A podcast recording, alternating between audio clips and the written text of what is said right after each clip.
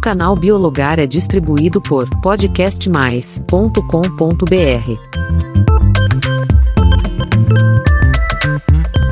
Não dá para negar que o plástico é um material bem versátil. Basta ver como é bastante utilizado nos diversos setores. Além de apresentar alta resistência e baixo custo de produção, ser leve, motivos que fazem a indústria escolher o plástico para a fabricação de diversos produtos, as suas propriedades físicas. Fora que, de forma geral, as pessoas já têm na cabeça que o plástico é reciclável. Mas será que isso é verdade? Disse! Por você ter feito essa pergunta, é bem provável que não seja verdade, né? E não é mesmo. Quem nunca escutou até por aqui ah, esse plástico não se recicla. E para saber mais sobre isso, seja muito bem-vindo ao Biologar. Aqui tratamos de diversos assuntos da biologia de uma forma simples e fácil. Quando a gente pensa em plástico, costumamos colocar todos no mesmo pacote. Mas você sabia que existem ao menos 13 tipos de plásticos diferentes? Você consegue imaginar o motivo de serem tantos tipos diferentes? Basicamente, o que faz a diferença são as características e as aplicações específicas de cada tipo. Vamos dar alguns exemplos para você entender melhor. O tipo 1 é o polietileno, o PE, que é o plástico mais comum por ser o mais versátil. Com ele se fabrica desde sacolas plásticas, filmes de embalagem e recipientes flexíveis, garrafas de leite, recipientes rígidos, até tubos de água e produtos químicos. O tipo 2 é o polipropileno, o PP, famoso pela resistência química e térmica. Ele é usado em embalagens de alimento, utensílios de cozinha, fibras têxteis, peças automotivas e tubos e conexões. O tipo 3 é o policloreto de vinila, sabe, o PVC? Com ele se produz peças rígidas como janelas, pisos vinílicos e tubulações, como peças flexíveis, mangueiras e materiais de estofamento. Ah, ah, aqui é um plástico que pode conter o bisfenol A, que comentamos no podcast 150. O tipo 4 é o poliestireno, o PS, que é transparente, rígido e leve mais conhecido como isopor.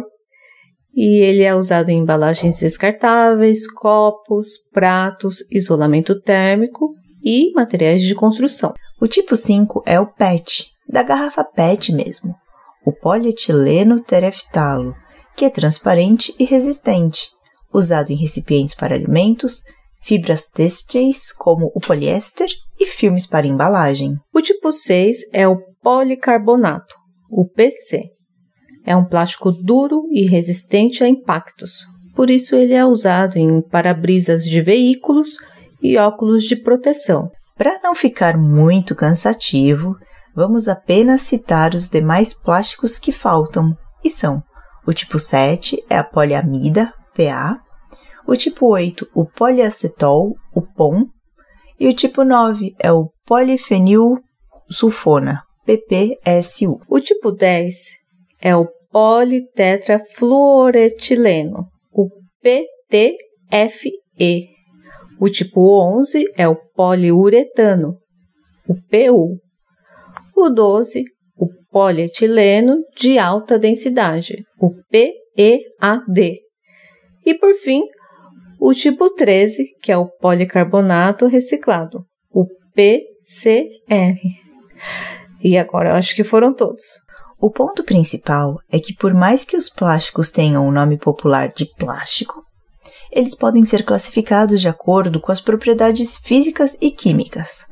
É bastante comum usar uma classificação termoplástico e termoplástico rígido, certo? Isso mesmo. O termoplástico é aquele que pode ser aquecido e moldado rapidamente sem perder as suas propriedades, mesmo sendo por diversas vezes como o polietileno, o polipropileno e o poliestireno. Já o plástico termorrígido é como o nome diz, uma vez moldado e solidificado, ele não pode ser remodelado. Ele apresenta alta resistência térmica e mecânica, como o policarbonato e o poliuretano. E é aqui que vem o pulo do gato. O termoplástico pode ser reciclado, pois pode ser modelado muitas vezes. Enquanto que o termorrígido, se remodelado por um novo aquecimento, resulta na degradação do material. Isso por conta da sua estrutura molecular, ou seja, a reciclagem tradicional não pode ser usada. E é por isso que sempre se comenta que alguns tipos de plásticos podem ser reciclados e outros não. Mas e aí? O que fazer? Bem, ultimamente o plástico tem sido apontado como um dos maiores vilões do meio ambiente, por motivos como o uso do petróleo como matéria-prima, os microplásticos encontrados em diversos locais, como no mar, no leite materno, em nosso pulmão, e até o canudo que foi parar bem no nariz da tartaruga. É uma foto bastante famosa por aí, né? É, e foi parar lá como mágica, né? Já trouxemos aqui bastante desses temas em outros episódios. Mas sem mais delongas, o problema em si não é apenas o uso do plástico para a fabricação de produtos, mas sim a cultura do consumismo ditada pela necessidade de ter e também de comprar, né? Até os materiais plásticos de uso único, os famosos descartáveis, muitas vezes usados ainda pelo conforto e não por necessidade sanitária, como copos, pratos e talheres usados muitas vezes no conforto de casa. E não que o plástico seja vilão. Na verdade, somos nós que devemos ponderar o seu uso e a real necessidade, e após o uso, ver a forma correta de descarte. E isso faz toda a diferença.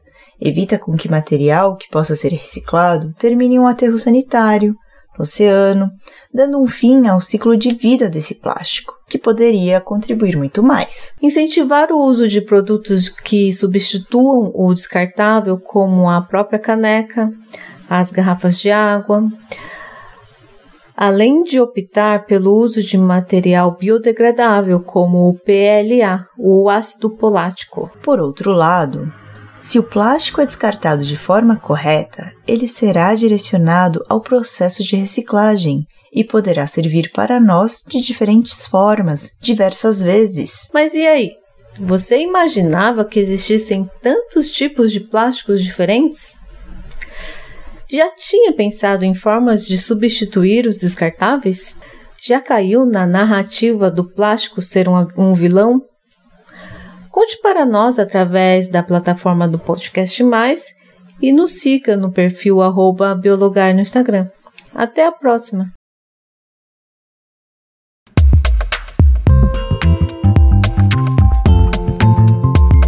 O canal Biologar é distribuído por podcastmais.com.br.